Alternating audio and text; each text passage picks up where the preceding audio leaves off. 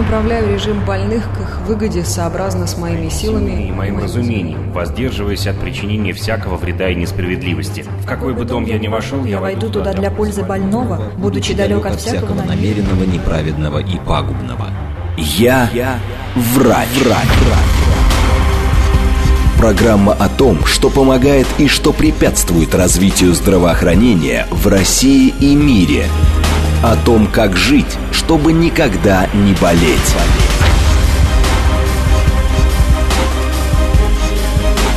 Врачи и пациенты. Программа предназначена для лиц старше 16 лет. Это программа «Врачи и пациенты», студия Наталья Троицкая. Всех приветствую, дорогие друзья. Вчера, 2, 2 февраля, в мире отмечали День распространения информации о ревматоидном артрите. И сегодня мы присоединяемся к этой дате в эфире, конечно же, потому что у нас постоянно наш друг и гость, главный ревматолог Москвы, заведующий отделением ревматологии номер один 52-й городской клинической больницы, кандидат медицинских наук Алена Загребнева. Алена Игоревна, здравствуйте. Здравствуйте, Наталья. Много новостей нам расскажет, конечно же. Самая главная новость 31 числа была, это что в Египте там нашли женщину, а, э, мумию женщины с ревматоидным артритом, которой 2500 лет, но мы уже выяснили, что и индейцев 4000 лет с мумией находили. Ревматоидный артрит, он был всегда и будет да, всегда. 4500 до нашей эры. А мы все ищем причины. Да какие причины? Просто есть он и все. Есть. Ну, когда-нибудь найдем причины или нет? Зачем? Ну, чтобы, если мы найдем причину, мы его быстро раз и вылечим, и не будет такого хронического серьезного заболевания, как ревматоидный артрит на Земле. Может быть. Понятно. Ну, давайте поговорим, что же, что же он себя представляет, и вообще о причинах мы не знаем, но хотя бы о симптомах поговорим. Со статистики начнем. Сколько у нас вообще москвичей, мы же по Москве, да, говорим, о московских наших друзьях и пациентах вообще страдают этим заболеванием, либо уже не страдают, все компенсированы достаточно распространенное заболевание. Мы говорим, что это в целом примерно 1% а, популяции населения нашей планеты. Uh-huh. Где-то больше, где-то меньше в пожилом возрасте. Мы говорим про 2%, иногда 5%, в зависимости от той страны, про которую идет речь. Но в глобальном смысле это плюс-минус 1%.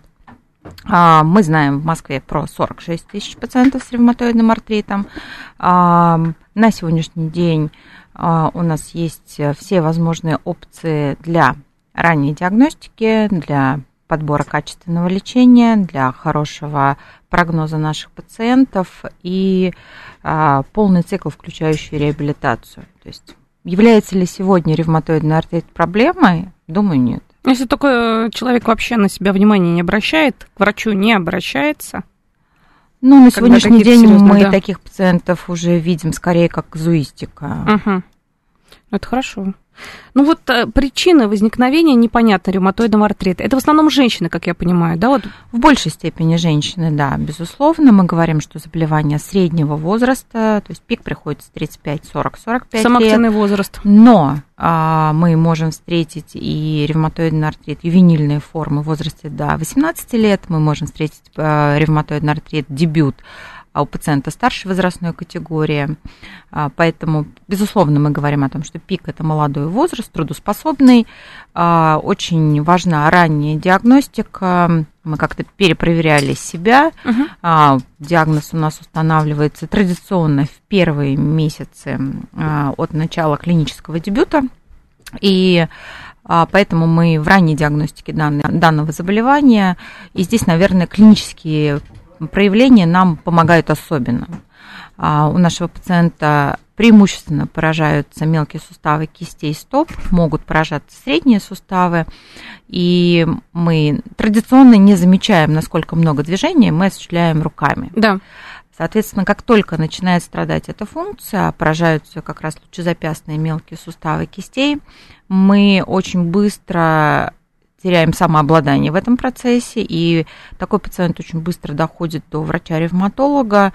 Сам диаг... Сама диагностика весьма прозрачная, мы выполняем стандартные обследования плюс некоторые иммунологические маркеры, рентгенография кистей стоп, и, в общем-то, мы сразу в диагнозе. А чем раньше начнем лечить, тем лучше будет наш прогноз. Поэтому на сегодняшний день, знаете, для ревматолога такое условно скучное, а, заболевание, потому что все понятно, все быстро, а, здесь уже нечего достигать, Ага. все хорошо, э, поэтому здесь можно порадоваться только за наших пациентов и за ревматологическое сообщество Ну, я думаю, целом. что да, пациентам нужно побольше информации, как раз вот что мы делаем здесь в эфире, рассказывать о первых симптомах, чтобы человек дошел все-таки до ревматолога через терапевта. Кстати, терапевты, помните, мы как-то возмущались, что они могут пропускать, но это мы возмущались по поводу других заболеваний, той же подагры, воскулиты и прочее, с чем-то можно спутать, например, эти заболевания. Ревматоидный артрит, как правило, от терапевта быстро приходит. То есть я понимаю, что сейчас терапевта вообще это уже практически каждый должен быть э, врачом общей практики, на все обращать внимание, и онконастороженным, и каким-то, да, может быть, какие-то ревматологические, аутоиммунные заболевания. То есть подозревать все. По идее, тут как? Доходит сразу? А, Доходит очень быстро. А, Мы говорим о том, что поражаются лучезапястные суставы, мелкие суставы кистей. У наших пациентов сначала появляется боль, а потом пациент замечает припухание сустава.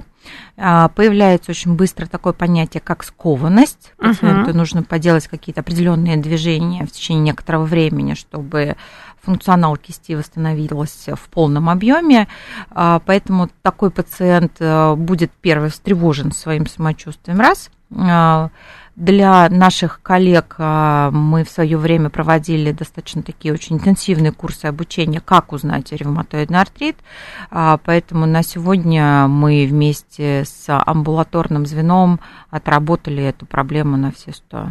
Мгм.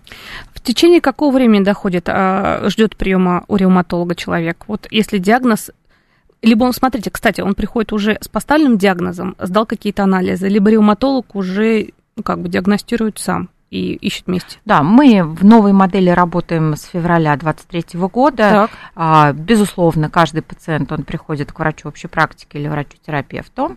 А, Для своих коллег мы создали минимальный набор исследований, которые мы хотим увидеть у нашего пациента с ревматоидным артритом. Это рентгенография кистей стоп, банальные анализы кровь, э, моча, биохимия, включающие такие показатели, как С-реактивный белок. Это маркер, который говорит о воспалении Мгм. и ревматоидный фактор, по которому мы можем предположить э, диагноз ревматоидного артрита. Внутри даже своего документа мы прописали, на что должен пожаловаться пациент. Боль, припухлость суставов, утренняя скованность. Это традиционные жалобы нашего пациента. Такой пациент приходит к нам очень быстро, а, выполнив а, свои обследования на амбулаторном этапе, 5 рабочих дней он у нас. Мгм. И все, диагноз готов. А если вот эти показатели в норме, но человека скованность беспокоит, и есть какие-то такие э, углубленные анализы изучения, чтобы дойти все-таки до этого диагноза? Наталья, мы же ставим диагноз не только по анализам, да, это совокупность а, данных, которые нам расскажет пациент. То есть это данные анамнеза, как болит, давно ли болит, что пробовали, какие лекарства помогают. Это сочетание данных клинического осмотра. Мы всегда считаем количество припухших болезненных суставов, а с продолжительностью утренней оцениваем активность заболевания по индексам, не забываем про то, что ревматоидный артрит, несмотря на то, что клиническое проявление суставы является основным, Так. но это все равно системное заболевание. А что поражает, А, кстати, артрит? Потенциально возможное поражение легких, почек, сердца, мышц, ам, ретикулоэнdotheliальной системы, поэтому а, мы всегда помним про то, что наш пациент может болеть по-разному. Но безусловным лидером клинической картины является суставной синдром. Мгм. Пациент дойдет к нам быстро.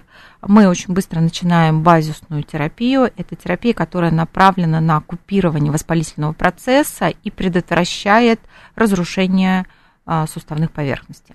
Мгм. А вот стадии развития, как правило, на какой стадии приходит пациент? Ранее. То есть первая, вторая стадия. А, ранее. Мгм. Ранняя стадия клиническая, рентгенологическая, как правило, первая, то есть неэрозивный артрит, когда еще ничего фатального для сустава не случилось. Так, и какое лечение назначается, вот как правило, сейчас?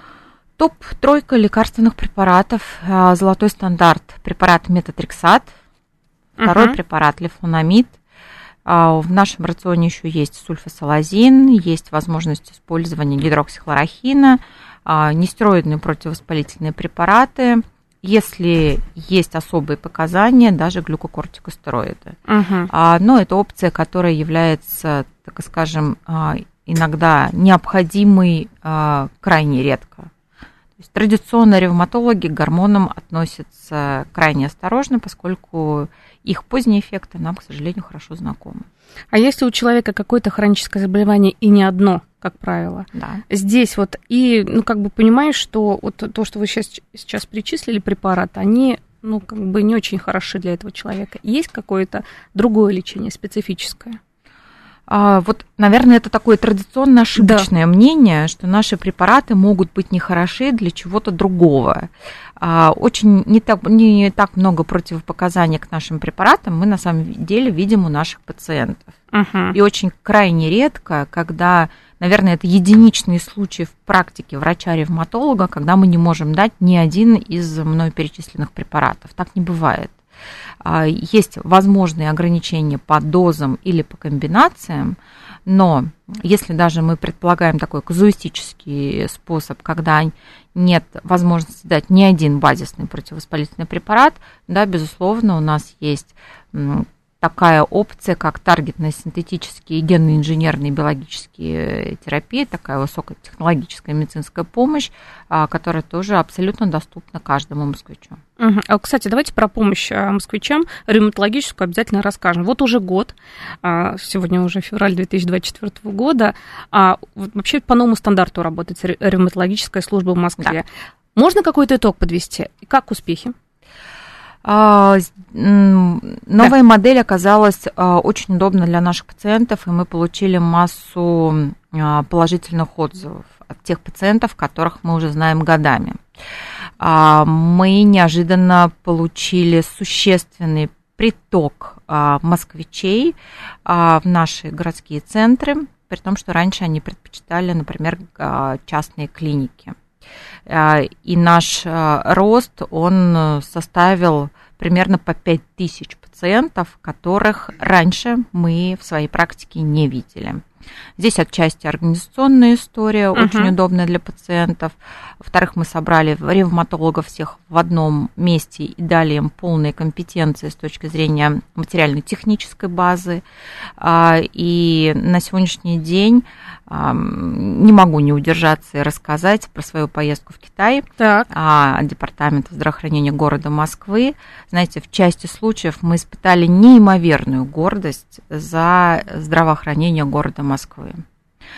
И с точки зрения организации, и с точки зрения логистики. И... А вот если сравнить, как там, как у нас, чтобы было понятно. То есть я понимаю, что вообще, в принципе, за рубежом, там же, чтобы получить а, такую помощь, да, это достаточно много, много нужно ждать, достаточно много времени, да, чтобы попасть к нужному Да. специалисту. Это первое. Сроки ожидания врача-ревматолога в европейских странах, а, на которые очень часто почему-то ориентированы наши пациенты, Мгм. достигают от э, нескольких месяцев до 12 месяцев, то есть год. И для себя мы понимаем, что это как раз поздняя диагностика, с которой э, в контексте, например, ревматоидного артрита мы эту проблему искоренили полностью. А, То есть доступность ранней диагностики для наших пациентов – это знак равно прогнозу состояния их суставов на далекое будущее. Поэтому а, здесь организационные моменты были эм, абсолютно идеальны э, для той модели, которая была реализована в Москве. Очень быстрое обследование, опять же, которое никто не гарантирует. э, То есть э, здесь надо понимать, что в Китае каждый пациент тратит э, примерно 30% сам оплачивает стоимости консультации, лечения, любого процесса, в котором Мгм. он участвует. Здесь есть свои безусловные минусы, но и есть и определенные плюсы. Это как раз зона ответственности перед самим собой с точки зрения потенциальных затрат, если ты не обращаешься к врачу вовремя, потому что стоимость амбулаторного приема и стоимость госпитализации – это совершенно разные деньги. Поэтому а, в части случаев мы должны быть очень горды за те возможности уникальные, которые есть у наших москвичей, и в том числе с точки зрения лекарственного обеспечения, которое у нас просто на высшем уровне. Да, тем более такое лекарственное обеспечение. Мы перед эфиром говорили, что есть... как это называется ревматоидный артрит, который сложно поддается лечению? Потому что такие вещи... Рефрактерный. Вот. Рефрактерный ревматоидный артрит. Вообще часто с таким сталкиваетесь на практике? Нужно сказать, что отчасти это история, такая, знаете, историческое состояние проблемы. То есть если сегодня заболел пациент, а, мы в ранней диагностике, мы в раннем назначении лекарственных препаратов, мы очень быстро а, отрабатываем базисные противовоспалительные препараты, не получаем эффекта, переходим к геноинженерным биологическим препаратам. А, у нас полностью устранена вот эта необходимость, которая была раньше привязки возможности дорогого лечения к группе инвалидности, Да. что позволяет нам как раз не достигать инвалидности у наших пациентов. Они остаются у нас социально активными, работающими. А, Наши пациенты становятся мамами, папами. Э, То есть ре- реализация репродуктивной функции не страдает никак. Наши пациенты достигают ремиссии, остаются социально активными членами общества. Это очень важно для любого человека, который а, заболел хроническим заболеванием. Понимать, что ты остаешься, так сказать, в струе жизни. Конечно. А, а, и вот, вот это все реализовано для наших а, москвичей. И это очень важно и очень ценно. А, не всегда видим а, признательность, а, то есть вот это вот недовольство, э, степень недовольства чем-то, Мгм. она есть фоном участия наших пациентов, что бы ни происходило. Да что ж такое-то? Почему? Ну почему на самом деле? Ну все всегда, все хотят все еще лучше, еще лучше и так далее и тому подобное. Я понимаю, что вообще это такой диагноз а, достаточно все равно сложный, и для врача-ревматолога нужно быть, мы уже часто говорим, и психологом, и психиатром при, на приеме, на общении с пациентом, потому что свои особенности есть, э, людей, у которых есть и ревматологические, аутоиммунные какие-то онкологические заболевания, и психики в том числе. Да, но э, здесь на самом деле мы говорим про те нозологии, когда нам очень долго не удается справиться с воспалительными ощущениями у пациента. Мгм. Здесь немножко другая история. Наши пациенты, а, если и страдают, э, то это короткий период времени до начала правильного, правильной терапии. Поэтому говорить о том, что у пациента с ревматоидным артритом есть хронический болевой синдром, который приводит вот к этой доминанте, Да. А, за которой стоит любые там тревожные депрессивные расстройства, наверное, для наших пациентов, которые болеют вот уже сейчас, эта история маловероятная. А вот пациенты, которые заболели очень много лет назад, а, это, к сожалению, пациенты, когда еще не было тех возможностей а, у наших учителей Да. для того, чтобы остановить воспалительный процесс в суставах и в других органах. Вот это как раз и сформировало определенную когорту труднолечимого ревматоидного артрита. То есть этот пациент, который уже получает генно-инженерные биологические препараты. Это а, пациент, у которого уже есть разрушение суставных поверхностей, ограничения функциональные, то есть он может уже быть инвалидом, а, но м, при этом мы не достигаем контроля активности заболевания. По статистике мировой а, такая категория занимает от 5 до 20 процентов всех пациентов, страдающих ревматоидным артритом. А, Мы видим такую категорию пациентов а, среди тех а, людей, которые заболели очень давно. Мгм. Среди пациентов, которые заболели имеют очень небольшой стаж заболевания, на самом деле мы справляемся и мы контролируем активность заболевания полностью. Здорово. А лечение амбулаторно или стационаре проводится? Вот когда только-только-только выявили, диагноз поставили, все, начинаем активную терапию. На сегодняшний день мы а, сместили большую часть потоки на амбулаторную историю. Мгм. А, Как я уже упоминала, это очень а, а, традиционный набор исследований, и госпитализация пациента с ревматоидным артритом по сути не нужна. Мы предусмотрели госпитализацию для маломобильной категории граждан, а, которые, например, находятся в инвалидном кресле, и у нас в отделениях есть палаты для таких пациентов. Но по большому счету ревматоидный артрит а, абсолютно а, амбулаторная история, за возможным исключением, когда у нашего пациента есть поражение жизненно важных органов, но это встречается очень редко. Например, какие, как почки, да? Например, почки или сердце или легкие. Мгм. Тут вообще нужно быть аккуратным. А, кстати, какие еще органы поражают? Ну, мы выяснили, что все, но вот какие-то вот осложнения бывают, случаются, либо это с пациентами, под- которые очень давно уже лечатся от ревматоидного артрита, имеют это хроническое заболевание. Какие-то серьезные такие инвалидизирующие состояния редко сейчас встречаемые? Очень редко. Мгм. Я даже не вспомню за последний год хотя бы одного пациента, который имел какие-то очень серьезные последствия ревматоидного артрита. Наверное, а, самое частое такая из серьезных проблем, которые да. мы видим, это опять же а, наши пациенты с очень длительным анамнезом заболеваний, это амилоидоз. Так, когда, что это такое?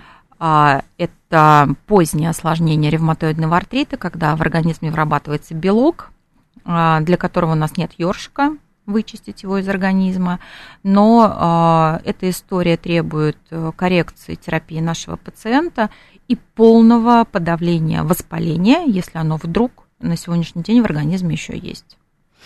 Ого. О, кстати, хотела напомнить, э, куда вы можете высылать сообщения и звонить к нам сюда в эфир. СМС-портал плюс семь девятьсот двадцать пять восемь восемь восемь восемь девяносто четыре восемь. Телеграмм для сообщений, говорит МСК-бот. Прямой эфир восемь четыре девять пять семь три семь три девяносто 4 и 8. Вот тут Андрей спрашивает, скажите, пожалуйста, как понять, у меня артрит либо артроз? Суставы напухают периодически, очень больно, мешают жить. До врача еще не дошел. Ну вот видите, наверное, дойдет Андрей все-таки до врача, вот сейчас после эфира. А вот артрит, артроз, э, в чем вообще разница? Андрей описывает артрит. Припухание, боль – это артрит. То есть артрит мы понимаем, что это признаки активного воспаления, которое uh-huh. есть в суставе. И если мы их вспоминаем, это боль, а, повышение температуры тела, uh-huh. кожи над воспаленным суставом, это гиперемия, покраснение кожных покровов над воспаленным суставом, а, нарушение функции – Поэтому Андрей описывает, конечно же, боль. Тут нужно идти к терапевту Артрит. и направление к ревматологу да. обязательно организовывать. Безусловно. И в течение там нескольких дней попадет к ревматологу да. и уже уточнит диагноз, будет лечиться. А не вот мешает жить, у нас же как самостоятельно могут лечиться достаточно долго. Так к чему сейчас? Самолечением заниматься. Не нужно этого делать. А уже, по-моему, так никто и не делает. Делает, делает еще как. Уф, что, мы любим это. А, кстати, по поводу а, склонности а, к развитию а, ревматоидного артрита, наследственный фактор здесь есть или нет? Есть, конечно. Есть. Генетика. То есть, если у бабушки, у мамы, либо у папы был артрит, вот эти припухшие как раз суставы и так далее, тому подобное, раньше это вообще как бы, ну, есть и есть это заболевание. Ну, понятно, лет там 40, 50, 60, 70, 80 назад. То сейчас а, через поколение. Семейная история можно. имеет место быть. А, то есть ревматоидный артрит а, – это генетически детерминированное заболевание, поэтому генетика определяет шансы э, развития. Семейные а, такие семьи, страдающих ревматоидным артритом, есть. Угу. Надо помнить, что это аутоиммунное заболевание, поэтому а, нередко мы у наших пациентов видим какое-то еще аутоиммунное заболевание. Очень часто пациент с ревматоидным артритом страдает, например, аутоиммунным э, тиридитом. Ага. То есть а, эндокринолог тут уже должен тоже а, быть рядышком? Да, в части случаев. Ну, междисциплинарный подход, он, к сожалению, а, или даже к счастью, это прям визитная карточка врача-ревматолога, поскольку поражение различных орган, органов и систем а, приучило нас к коллегиальным решениям и а, четким выстраиванием э, межведомственных взаимодействий. Тут спрашивают, что будет, если не лечить ревматоидный артрит, а только пить нестероидные противовоспалительные препараты? Ничего хорошего не будет. Нестероидные противовоспалительные препараты – это препараты, которые купируют, э, вернее, уменьшают болевые ощущения за счет не выраженного купирования а, воспаления. А, я бы это сравнила с таким, знаете, тональный крем для прыща. Замазать можно, а, прыщ никуда не денется. К сожалению, заплатит пациент э, за такое лечение очень тяжело. Это разрушение суставных поверхностей, это ограничение функции суставов и это инвалидизация. Поэтому не надо этим заниматься. Нет. Всего лишь помазал каким-то какой-то волшебный типа кремом, выпил таблетку и все. Нет, надо идти к врачу и разбираться. Безусловно. Ну что, у нас сейчас новости, после этого вернемся и продолжим. Я направляю режим больных к их выгоде сообразно с моими силами и моим разумением, воздерживаясь от причинения всякого вреда и несправедливости. В какой бы дом я ни вошел, я войду туда для пользы больного, будучи далек от всякого намеренного, неправедного и пагубного. Я, Я врач. врач. Программа о том, что помогает и что препятствует развитию здравоохранения в России и мире. Врачи, и пациенты. Продолжаем наш разговор. Дорогие друзья, у нас в гостях главный ревматолог Москвы, заведующий отделением ревматологии номер один 52 городской клинической больницы, кандидат медицинских наук Алена Загребнева. Алена Игоревна, перед тем, как ушли на новости, говорили мы очень активно об артрите. И, в принципе, в, первом, в первые полчаса пробежались, что это такое, Причина, ну как, отчасти понятно, может быть, наследственный фактор, но на самом деле до сих пор не докопались наши ученые. Мумии очень много нашли, абсолютно разных тысячелетий. Ревматоидный артрит был всегда, как говорится, как и мигрень, и все остальное, еще какие-то заболевания, как рак тот же. Но вот э, причины возникновения его отчасти понятны, отчасти непонятны. А механизм развития тоже мы обсудили. Если есть какая-то скованность, как правило, особенно женщины обращают на это внимание, бегут они терапевту. Терапевт говорит, эх, да, что-то подозрительно, отправляет к ревматологу. И вот она замечательная, прекрасная женщина 35-40 лет, как правило, это же женщина страдает у нас ревматоидным артритом. В большей степени. В большей степени. Приходит к ревматологу. И что? Дальше. Наша задача, первая, быть уверенным, что мы в правильном диагнозе. Соответственно, к нам приходит пациент уже обследованные, как с тем минимум, который может быть достаточным для постановки диагноза. Если нам известен диагноз, а, здесь есть несколько моментов. Первое. Мы начинаем само лечение. Мы говорили, это уже базисные препараты, золотой стандарт метатрексат. Очень прошу наших а, пациентов не путать дозы метатрексатов, с которым работают врачи-ревматологи, uh-huh. потому что это доза 20, 25, 30, 35 максимум миллиграмм в неделю. Не путать с химиотерапевтическими дозами метатрексата, когда это 500 а, грамм ежедневно, несколько дней подряд и так далее. Побочные эффекты совершенно, разумеется, разные. Поэтому мы свой препарат очень любим и уважаем, поскольку 50% наших пациентов благодаря этому препарату будут в ремиссии. Uh-huh. А, поэтому наша задача начать лечить нашего пациента. Мы наращиваем дозы постепенно, контролируем, контролируем лабораторные анализы. А, нам нужно каждый прием оценить припухшие болезненные суставы, продолжительность утренней скованности, оценку активности заболевания пациентам. А, соответственно, мы у наших пациентов всегда пробегаемся по возможностям системных проявлений, Поэтому у нас сейчас в обязательном протоколе является жалобы на кашель, mm. одышку так. и аскультацию легких для того, чтобы быть уверенным, что нет интерстициального поражения легких у наших пациентов. Ух ты. Соответственно, если мы а, достигли контроля активности заболевания, мы сначала наблюдаем нашего пациента раз в 3 месяца, потом мы уходим на диспансерный учет раз в 6 месяцев.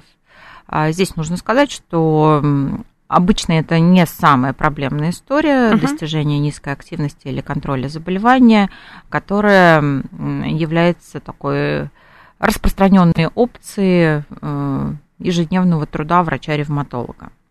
Вторая часть истории, которая очень важна и нужна, это школа пациента. А здесь а, мы понимаем, что если наш пациент имеет определенный уровень понимания своего заболевания, а, это существенно, во-первых, повышает эффективность взаимодействия врача и пациента и на своих школах здоровья мы рассказываем пациенту об образе жизни, о возможных физических нагрузках, какое место теперь может занимать спортзал в жизни нашего пациента и когда можно вернуться к тем нагрузкам, которые являются желаемыми для а, наших пациентов. Да.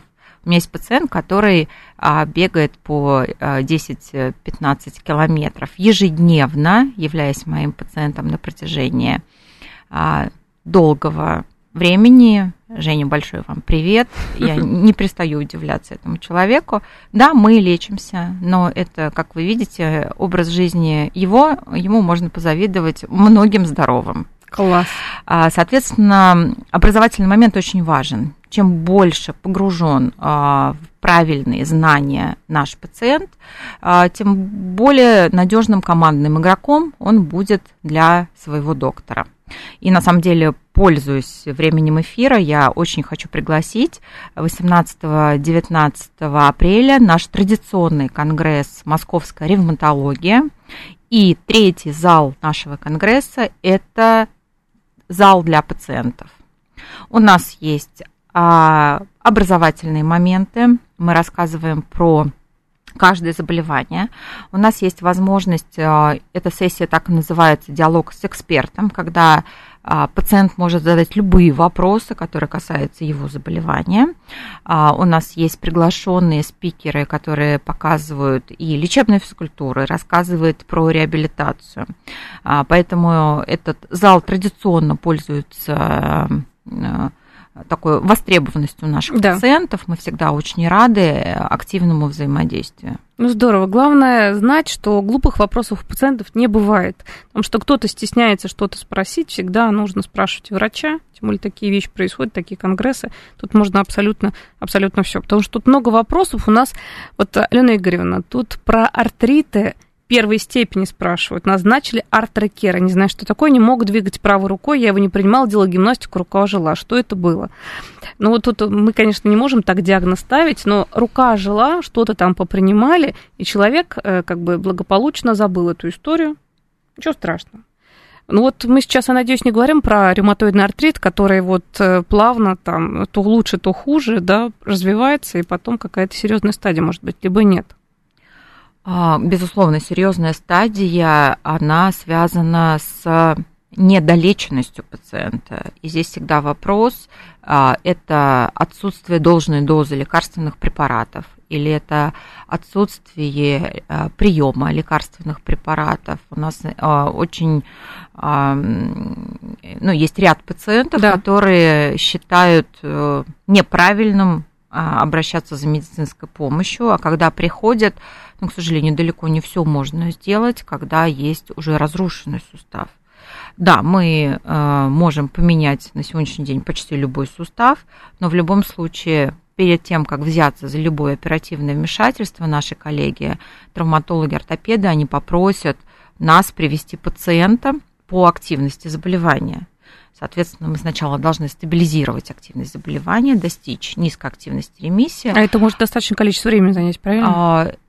Традиционно это несколько месяцев, угу. полгода, ну максимум год, если мы говорим про какую-то очень серьезную историю. А, соответственно, дальше это оперативное вмешательство. У нас есть нюансы с такой категорией пациентов в плане а, такой филигранной работы с точки угу. зрения и а, хирургического лечения, и определенных законов применения наших лекарственных препаратов. Какие-то нужно будет отменить, какие-то нужно продолжить. То есть здесь есть э, абсолютно регламентированные алгоритмы подхода к таким пациентам, клинические рекомендации написаны, поэтому здесь все очень понятно и прозрачно. В общем, бросать терапию никогда нельзя, потому что, к сожалению, такие пациенты существуют везде.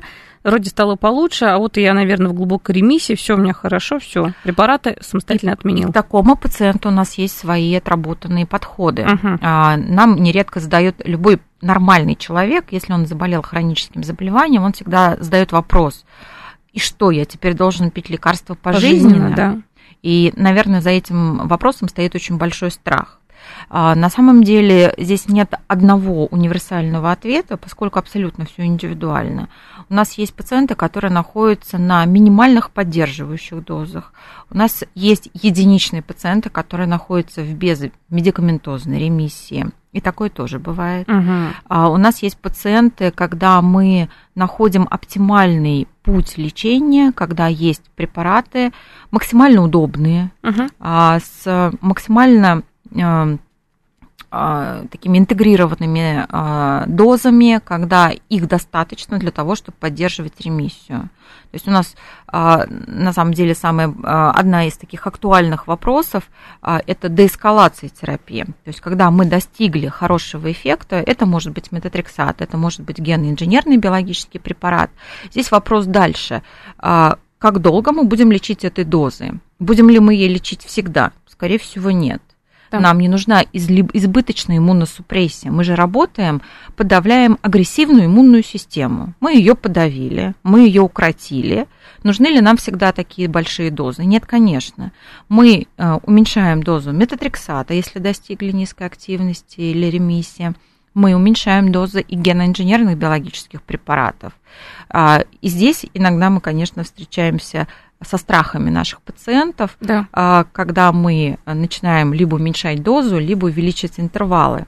Но здесь хороший вопрос. Мы э, всегда объясняем нашим пациентам, мы подавляем агрессивную иммунную систему. Когда мы ее начинаем передавливать, мы же получаем рикошет Да. в виде инфекции. Вирусные, бактериальные. Поэтому здесь а, очень такой важный момент а, комплексного решения со стороны врача и пациента по тактике ведения.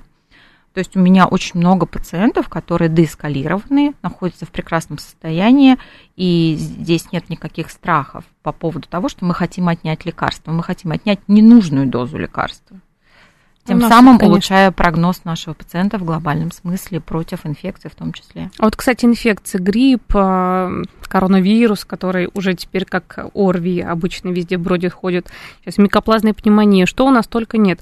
Вот ревмат... э, э, человек с ревматоидным артритом, он подвержен больше этим заболеваниям, либо наоборот, так как угнетается иммунная система, да? То есть, Да, безусловно. Мы у нашего пациента, как ни у, друг, ни у какого другого, ставим вопрос о правильном а, графике вакцинации. Вакцинация. Пневмококк, а, п- антипневмококковая вакцина, да. Вакцинация против гриппа, да. Ограничения у нас, по сути, есть по живым вакцинам. Мгм. Поэтому соблюдение графика вакцинации, вот это а, моя мечта реализации, это, знаете, как красная лампочка в системе наблюдения пациента. А, Когда пациент пропустил вакцинацию, у нас горит в системе красный сигнал. Это очень важно. Это профилактика даже того же сложно лечимого ревматоидного артрита, потому что мы понимаем, что если наш пациент заболеет, заболевает, например, пневмонией, Да. мы будем, к сожалению, на какой-то период прерывать нашу активную иммуносупрессивную терапию. За это время может несколько сактивизироваться суставной синдром. Соответственно, нам вот эти качели в лечении, они не, Не нужны. нужны. Не нужны ни нам, ни, ни пациенту, они ухудшают наш прогноз. Поэтому вакцинация для наших пациентов – это абсолютно правильная история, которая должна быть реализована. Мы сейчас а, это а, воплотим в такие серьезные организационные решения, и я думаю, что и с календарем вакцинации у наших пациентов тоже не будет никаких проблем. Вот вопрос от слушательницы. У мамы рак щитовидной железы поставили недавно, у нее есть ревматоидный артрит. Планируем лечение, очень даже переживаем. Смотрите, тут два диагноза серьезных. Но я думаю, что лечение вот э, рак щитовидной железы это, как правило, операция, какая-то йод-терапия. Нет проблем по совместным схемам лечения. То есть это все у нас абсолютно. Абсолютно. Если какие-то проблемы с почками, то же самое. То же самое. Мгм. Так что не переживайте, надо заниматься. Про артроз коленного сустава Марина спрашивает, но это, наверное, несколько другая история. Хотя, кстати, при ревматоидном артрите только руки, либо ноги, либо любой сустав может воспаляться. Мелкие суставы кистей и стоп – самая частая история. Мгм. Любые средние и крупные суставы могут быть поражены. Иногда мы видим форму а, олигоартрита, это когда несколько суставов, 4 там, например, да? Да. А есть стадия полиартрита, когда много воспаленных суставов. Очень редко, когда только крупные суставы. Здесь нужно еще потрудиться доказать наш диагноз. А, Поэтому вариантов много. А, кстати, вот мы говорили, что есть э, артриты, которые 18 лет стартуют ревматоидные. Даже До так. 18. До 18 лет. Дети. Почему? Вообще, почему у детей сейчас много таких непонятных заболеваний стартует? Потому что этиология заболевания неизвестна, Мгм. но мы знаем про множество триггерных факторов. Ну, генетика. Мы про него сегодня уже немножко Да. поговорили. Да. А инфекции. Вирусные, бактериальные. Это все потенциальные факторы, триггеры в развитии сбоя иммунной системы. И отчасти пандемия COVID-19, она не привела к ожидаемому всплеску новых заболеваний, но к обострению а, таких а, контролируемых историй, к сожалению, да. Поэтому вирусные, а, вирусные заболевания, бактериальные инфекции у детей дело, к сожалению, такое. А как у детей проявляется артрит? Так же, как у взрослых? Так же, как у взрослых. И тут уже детский ревматолог берется за, Да. за, свое лечение. Совершенно другие законы а, течения суставного синдрома. То есть я, например, не возьмусь э, консультировать ребенка, я а, отправлю к нашим замечательным коллегам, а, потому что здесь есть определенные особенности использования и лекарственных препаратов, и схем, и есть есть ограничения по возрасту использования тех опций, которые для взрослых открыты на все 100%. Поэтому мы на сегодняшний день активно взаимодействуем. То есть пациентка, достигавший, достиг, достигнувший 18 лет, он переходит во взрослую сесть. Мы максимально делаем процесс комфортным, продолжаем лечение сразу э, без каких-либо таких э, перипетий, да. А, максимально стараемся адаптировать пациента к взрослой, к взрослой жизни во взрослой ревматологии. Ну вот пациентка, например, во взрослой жизни планирует беременность, ревматоидный артрит и беременность. Вот что тут можно сказать? Это же тоже ну, гормональная перестройка организма. Все, если есть такое заболевание, как она протекает, как правило, вообще как ревматолог ведет такую пациентку?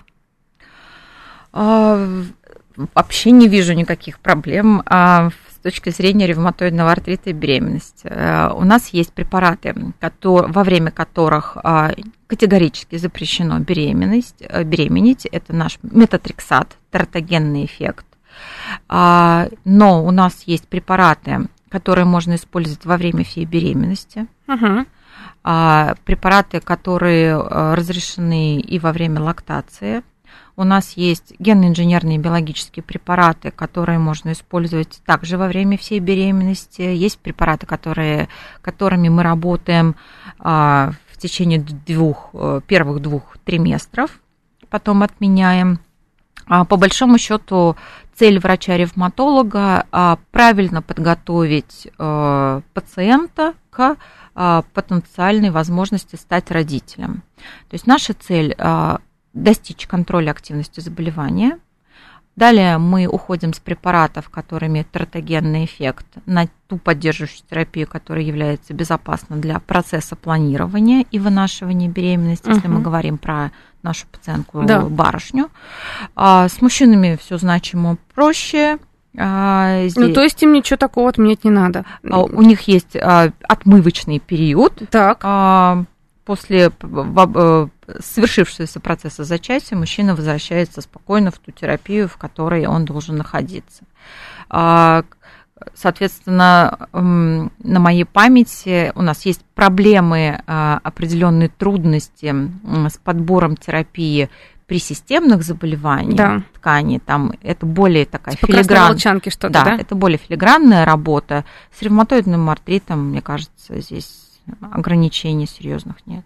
А по поводу рецидива заболевания ревматоидного артрита, а вообще, э, вот бывает какой-то триггер, да, вот мы сейчас говорили, ну, запускает только дебют этого заболевания. А вот что-то происходит, например, стресс какой-то сильный в жизни. У человека все было хорошо. Вот он был в ремиссии очень много лет. Раз, и сразу все везде побежала и как бы суставы и все остальное обострилось вот сильно. вы подняли очень важный, э, важную такую тему. Да. А, стресс нередко является триггером и дебюта ревматического заболевания, не обязательно даже ревматоидного артрита, и является триггером а, рецидива. Да. А, и мы, по-моему, нет ни одной передачи, э, во время которой мы с вами не ушли в тему необходимости стрессоустойчивости, которая должна быть у каждого из нас. Да. И это наша прекрасная схема китайская. Есть проблема. Можешь решить, не беспокойся, не можешь, не беспокойся тем более. А, поэтому, да, стрессоустойчивость для наших пациентов, она очень важна. А, для системных заболеваний особенно. Угу. Давайте вот уже ближе к концу эфира про профилактику поговорим. Существует ли она или нет? По поводу стрессоустойчивости, профилактику, думаю, рецидивов, а не вообще возникновения ревматоидного артрита, мы уже поняли, что это нереально. То есть, если вдруг что-то случится в жизни, наследственный фактор тут есть, да и вообще причина непонятна. Это может заболевание появиться. Симптомы мы уже поняли, как угу. на что обращать внимание, куда идти, к терапевту, потом уже, конечно же, к ревматологу и заниматься этим постоянно. Проблем никаких не будет. Образ жизни и профилактика рецидивов ревматоидного артрита. Самое главное какое? А, вопрос вакцинации, раз. Да. А, мы предотвращаем инфекции, которые могут быть пусковым моментом в рецидиве. Угу. Мы занимаемся психологической устойчивостью самих себя для того, чтобы не было срывов активности заболевания. Мы помним о том, что щепетильность в динамическом наблюдении, в регулярном лабораторном контроле и аккуратном приеме лекарственных препаратов – это тоже профилактика рецидивов. И мы не откладываем встречу с врачом, если вдруг что-то идет не так. Наши пациенты, которые хорошо помнят свое плохое состояние при первых встречах с нами, а, должны помнить, что а, такое состояние может вернуться, если а, пациент становится к себе невнимателен. Угу. Здоровый образ жизни, мы про него говорим очень много. Фактически ограничение физических нагрузок – это только та стадия заболевания, когда мы имеем активный суставной синдром. Как только припухших суставов нет, мы Э, с вами начинаем наращивать физическую активность, абсолютно доказано, чем больше движения в жизни наших пациентов. А какого движения, кстати, а... какого запрещено движение? То есть, э, например, тренажерный зал не обязательно, плавание прекрасно. Или как? Плавание прекрасно для большинства наших заболеваний. Хороший мышечный корсет, минимум нагрузки на суставы. А, безусловно, мы говорим, что мы, наверное, против больших тяжелых э, весов тогда, когда есть хоть какая-то активность заболевания, но мы никогда не против любых нагрузок э, в той ситуации, когда процесс полностью контролируем, а суставные поверхности абсолютно здоровы. Когда нет эрозии, то есть вот это вот, если мы правильно да. рано диагностировали, правильно полечили пациента, его суставы будут мало чем отличаться от суставов обычного здорового человека. Поэтому здесь будут ли ограничения? Очень условные. Мы говорим о том, что здесь не нужна чрезмерная перегрузка. Если говорить про э, здоровый образ жизни, мы, конечно же, отчасти говорим про питание. Курение, алкоголь. Но я думаю, у кого есть ревматоидный артрит, мне кажется, к этому все-таки как-то настороженно относится. Очень даже. Или нет? А Курение ухудшает а, ответ наших пациентов на лечение. Поэтому про курение мы со своими пациентами говорим обязательно. Uh-huh. Алкоголь э, мы говорим всегда про э, разумность. Э, мы никогда не говорим категорическое нет. Мы все остаемся живыми людьми со своими да. желаниями, праздниками и желанием быть актуальными в своей компании. Да? Всегда вопрос в дозах, и это абсолютно разумная история.